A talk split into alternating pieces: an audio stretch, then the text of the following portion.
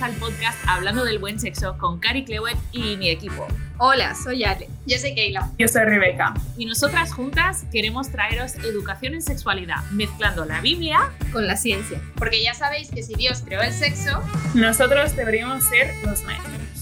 Bienvenidos al podcast Hablando del Buen Sexo. Yo soy Cari Clewett y hoy estoy con Keila Martínez, no solo en el podcast, pero es que está en Barcelona y está aquí conmigo. bueno, me han dicho que no aplauda demasiado, que no haga demasiado ruido, que no haga picos en el micro.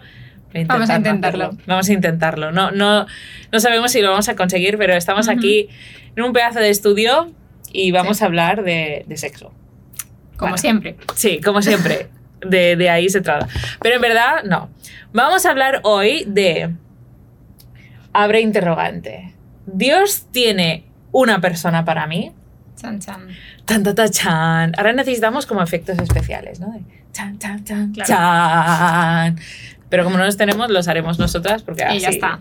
así de naturales somos. Bueno, Keila, ¿qué piensas? ¿Dios tiene una persona para mí? ¿Es una persona para mí? no, aquí no vamos a meternos pues en temas privados. Sí, la verdad es que cuando era más jovencita sí que lo pensaba.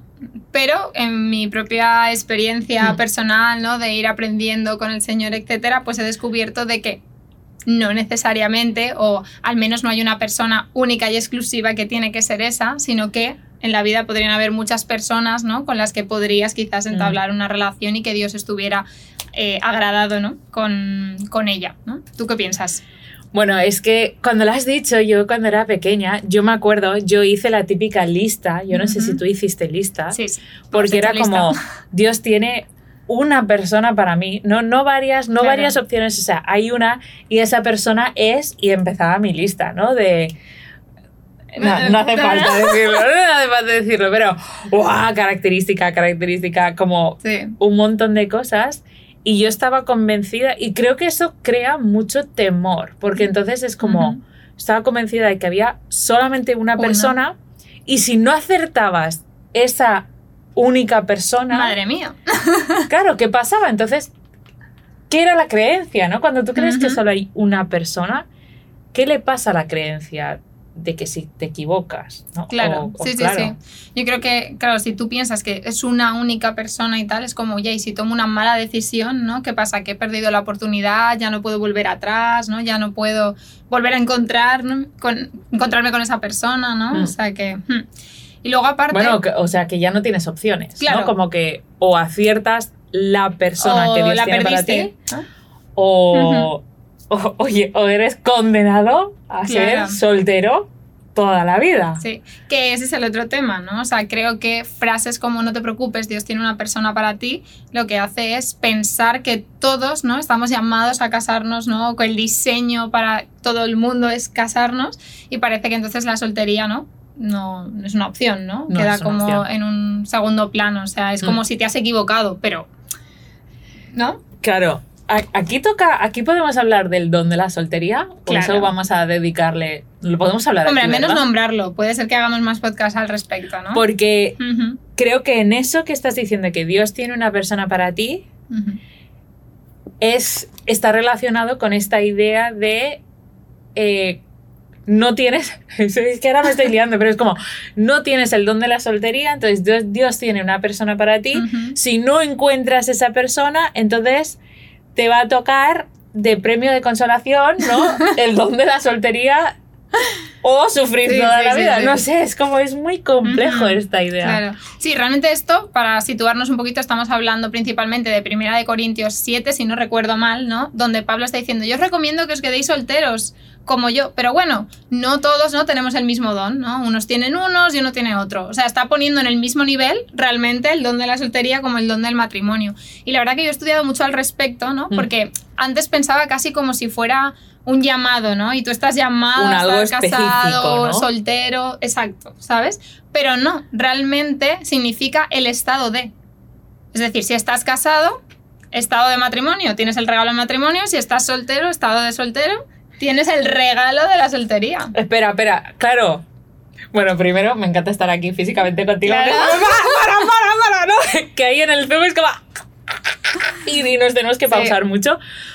Pero creo que lo has explicado así tan fácil y en verdad estás desmitificando algo que mucha gente ha sufrido. Yo me acuerdo que hace como dos semanas tú me dijiste, Cari, ¿dónde están todos los libros que hablan de que el don de soltería es un don que tienes, que todo el mundo tiene cuando es soltero o, que es accesible a todo el mundo Sí. cuando está soltero? Porque como que este versículo lo leemos como si fuese el don de ser rico, ¿no? Que es Sí. como quien le toca, le toca y el que Claro. no, pues ala. Sí, bueno, yo me que tampoco creo que ser rico es un don. Es que ahora me estoy liando aquí, pero... Bueno, yo cuando empecé como a estudiarlo y a profundizarlo, claro, realmente, ¿no? En esta idea que creemos de que no son personas que están llamadas a esos, y yo te pregunto, ¿conoces a alguien que diga, yo tengo el don de la soltería, yo estoy llamado a estar soltero, no quiero casarme, no tengo ningún anhelo de casarme? Quizás conoces a alguien, pero yo no conozco a nadie. Mm. Yo, yo conozco algunos, pero normalmente los veo más porque tienen una aversión a las relaciones o que tienen una aversión al matrimonio, tienen una aversión al sexo y entonces eh, dice, Claro.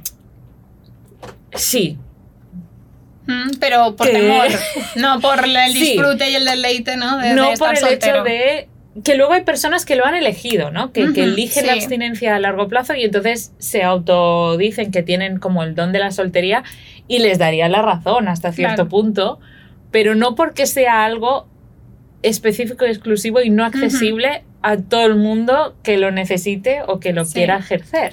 Que bueno, nos hemos ido un poco de tema, pero no, en verdad está relacionado, ¿no? O sea, porque al final estábamos hablando de si tú estás soltero o soltera y piensas que Dios tiene a alguien para ti y no está, no aparece, no lo pone, no llega, vas a vivir tu soltería como una condena y no como un regalo, ¿no? Lo vas a vivir súper frustrada, súper frustrado, con insatisfacción, porque dices, no lo entiendo y creo que empiezas a dudar de la bondad de Dios, de por qué no me concedes este anhelo, por qué no traes a esa persona, ¿no? O a incluso culparte a ti mismo a pensar, hay algo que resolver en mí, hay algo que no estoy haciendo bien, ¿no? Que no estoy recibiendo esta bendición, ¿no? Entonces creo que el Mm. problema es esa creencia. O sea, el problema es creer. Creer que hay una persona para Hmm. ti y hasta quizás creer como hay una persona para mí o tengo que hacer mucho esfuerzo o quizás no tengo que hacer ningún esfuerzo. ¿No? Porque yo, yo Las siento dos versiones, ¿no? que he tenido momentos en mi vida de decir, no, no, como hay alguien para mí, yo me relajo, yo me desentiendo y yo voy haciendo mi vida porque ya caerá del cielo. Y es como esta típica frase, no te creas que va a caer del cielo. Que va a llamar a tu puerta.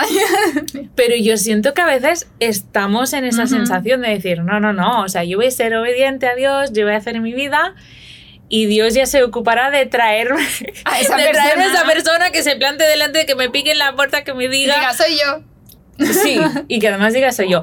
Y que además luego funcione sin esfuerzo. Porque creo que esa es la otra, bueno, eso ya da ya para, para como otro tema. Pero aunque sea mencionarlo, porque quizás es real que ha sido muy Mm. milagroso tu encuentro con tu persona. O sea, eso puede pasar. Sí, no, hay, encuent- o sea, hay casos que dices, ha sido Dios, ¿no? O Sí. sea, total. Ahora, que haya sido Dios no significa que no tenga un... No tiene que haber como un seguimiento, que no tengas que esforzarte, que no tengas que Sí, que ser intencional en la relación, etcétera. adaptarte, De hecho, negociar. es verdad, muchas veces cuando sale una relación mal, hay gente que es, es como, pero Dios me confirmó, pero Dios me dijo, ¿no? O sea, muchas Es que veces. fue de Dios. Y digo, puede ser que, o sea, no conozco bien el caso, la historia, puede ser que lo fuera, pero eso no quita que hayamos tomado malas decisiones también, ¿no? Mm. Bueno, en- que- en mi mm. caso, aquí la, la realidad, no sé, yo me casé y era de Mm. Dios. O sea, fue milagro tras milagro tras confirmación, o sea, muchas cosas. Y aún así, no salió bien, Bien, claro. ¿no? Y entonces, eh, ahora divorciada podría decir, ah, es que no era el que Dios tenía para mí. Bueno, quizás Dios permitió esto en medio de mi camino, bueno, yo lo tengo súper claro, ¿no? Porque Para, veía también todo el panorama completo, ¿no? claro, para realizar todo lo que estamos haciendo hoy, digo, wow, qué increíble haber pasado lo que he pasado para poder hoy ayudar de una forma como mucho más intencional, más, eh, más cercano, más, no sé. Sí. Claro, Más sí, autoridad. más personal al haberlo Mm. vivido. Así que Volviendo bueno. al tema. Sí. En definitiva, ¿no? En Creo que definitiva. ambas estamos de acuerdo en que no hay una única persona exclusiva, ¿no? Que pueden haber distintas personas con las que puedes entablar una O sea, relación. o sea, que estás diciendo que puede ser poliamorosa porque puede No, ir no. a ver. Ah, vale, vale, vale. Que hay muchas personas que No, coinciden que hay conmigo, personas muchas- con las que podría ir realmente fomentar, pero una, ¿no? Solamente con Vale. una, eh, entablar esa relación. Y independientemente de eso, ¿no? El, el- que la soltería es un regalo simplemente y que no es que haya una o haya muchas, pero siempre es. O sea, no hay nada en la Biblia que nos asegure, digamos, que nos vamos a casar, ¿no? Que nos asegure que sí o sí Mm. va a llegar esa persona, sea una o sean diez, o sea, pero no es tampoco es realista, ¿no? Entonces es más, oye, disfruta si estás soltero, disfruta de esta etapa con Total. Dios, con plenitud y ya se verá. Ya se verá si te casas, si no. Y creo que a veces da miedo, ¿eh? Da miedo preguntarse, ¿y si nunca me caso? Pero realmente yo he buscado y yo no he encontrado argumentos en la Biblia, ¿no? Que confirmen, sí, tranquila. Dios tiene a esa persona, Dios la va a Exacto, poner, no. va a llegar. Yo creo que no, ¿no? Entonces yo me encanta porque estamos hablando como de los dos lados, ¿no? Hay el lado de em, si te casas, Claro. no es necesariamente hay una persona dentro de los 8 Claro, si no billones que equivocado. somos y si no te has equivocado, sino que justamente en verdad podrías llegar a tener una relación exitosa, por así decirlo, con varios tipos de personas, con varios tipos de, de- de parejas, con diferentes personalidades. Todas podrían llegar a funcionar, algunas con más esfuerzo, otros con menos, Claro. porque ahí yo estoy convencida de que la gran mayoría de parejas pueden funcionar. Ahora, algunas Requiere trabajo. requiere eh, traba- Eh. e- Es como. Hay todo tipo de trabajos, ¿no? Hasta en la vida. Hay trabajos que requieren mucho más esfuerzo, sobre todo si no es tu, tu fuerte, Mm, sí, sí, sí. ¿no? Totalmente, ¿no? Al final yo creo que cualquier relación de pareja hay que trabajarla. Y no Hay porque sea una relación que tú hayas sentido una confirmación de parte de Dios, eso va a hacer que las cosas sean más fáciles. No, es un error realmente, No. ¿no? Y, igual que digo, ¿no? O sea, una vez te casas, fuera, no fuera, lo que sea, o sea, esa unión ya está bendecida realmente, ¿no? Que a veces se dice como, ay, es que no era la persona, ¿no? Una vez te casas y tomas la decisión, es la persona porque es, Es la la persona con la que tú has escogido estar. Ahí, vamos, vamos a repetir este Claro. punto porque me parece muy importante. Una vez que tú te casas, es la persona. Punto. Y ahí vas a tener que empezar a luchar por esa persona y luchar por esa, relación los caracteres. y luchar por ti para, para que tú Mm. puedas tener esos cambios o esos ajustes hasta en tu persona, en tu personalidad, para funcionar lo mejor posible con esa persona que Claro. tiene cierta personalidad y ciertas Claro, características. ¿no? virtudes y defectos como tenemos todos, ¿no? Pero sí, son cosas muy importantes. Al final hemos hablado un montón de temas. Un montón de Un temas. montón de temas. Es que aquí si hablamos del buen sexo hablamos de un montón de temas. Pero para resumir. ¿Dios tiene una persona para ti? No, No. esa es la respuesta. Esa es la respuesta. Y, y queremos con esto, yo creo que aligerar la carga de muchos solteros ahí que quizás nos estáis escuchando. Yo sé que a veces los solteros dicen, ay, el otro día en el día me dice, Cari, me encanta tu contenido, pero soy soltero, entonces solo veo la mitad de todo lo que posteas. Y es como, o sea, bien, creo, ¿no? No lo tengo claro. Pero es decir, para aquellos solteros que realmente queréis hacer las cosas bien, queréis mm, realmente honrar a Dios con vuestras vidas, no te rayes o no te preocupes, no te estreses eh, por encontrar la persona.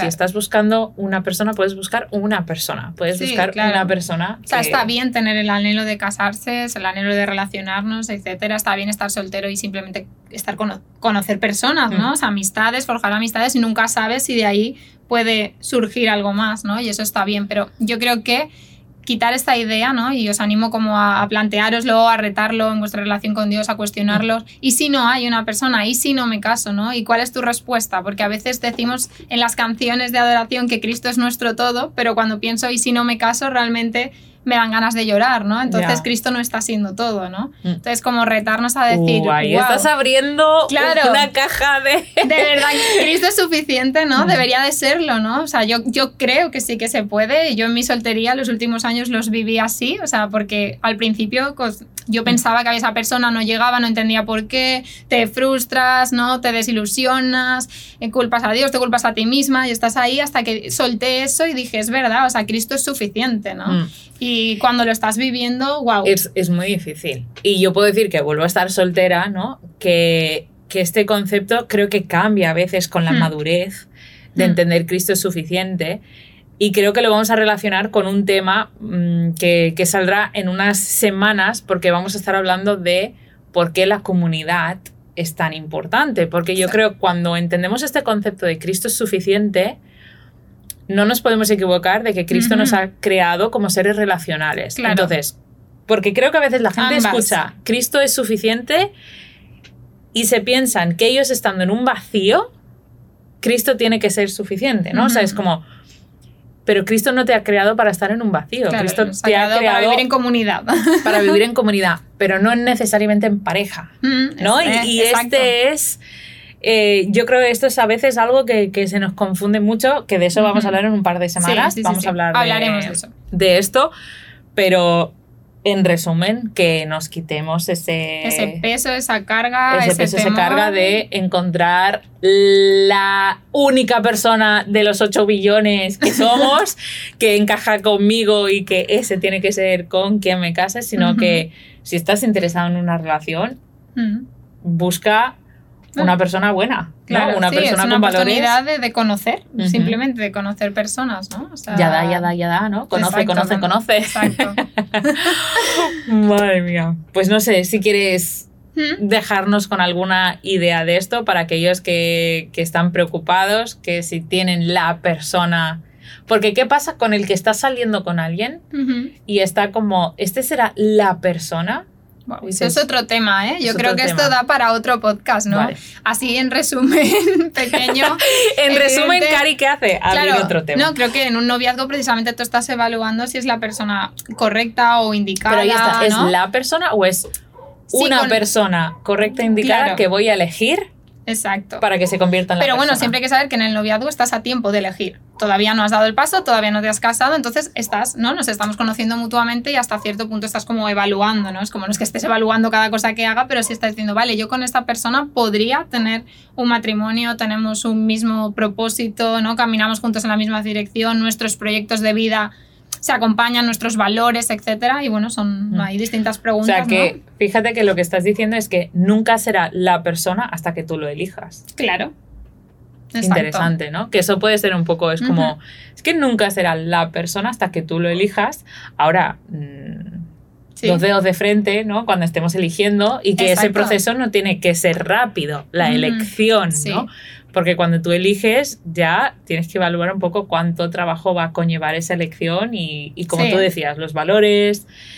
Hay Sí. preguntas Preguntas importantes que hay que hacer en ¿no? esa etapa. de pasados, luchas, qué lucha tiene cada Ujú. uno, si eso es una lucha con la que yo te puedo acompañar y, y- y animar o es una lucha que a mí me va a destrozar, ¿no? Sí. También. Ujú. Bueno, pues en resumen, para no abrir más temas, El tercer resumen del podcast de hoy es... es que no hay una única persona de Dios para ti y que simplemente pues disfrutes esta etapa, Mm. sea temporal o sea permanente, sabiendo que, que no te está reteniendo Dios nada ni tú necesitas eh, cambiar. O sea, bueno, todos necesitamos cambiar, ¿no? Pero no es que necesites cambiar para que esa persona llegue, sino que todos necesitamos ir madurando y Mm. Dios usa tanto el matrimonio como la soltería para hacernos crecer en nuestra fe, madurar espiritualmente, etc. Total. Ahí está. Y que no será la persona hasta que tú lo elijas. elijas. Y entonces ya, a partir de ahí, es tu persona, y vas a tener que luchar por, Por tu relación.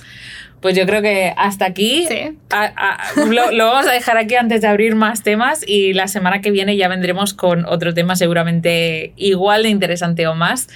Pues yo soy Cari Cleoete, esta es Keila Martínez. Eh, si queréis más información, si nos queréis visitar en la página web www.caricleuet.com y ahí tenemos el blog o tenemos muchos otros recursos que puedes ir viendo, puedes ir... Búscanos en Instagram, Facebook, hasta estamos en Facebook ahora. Estamos en todas partes. Estamos en todas partes.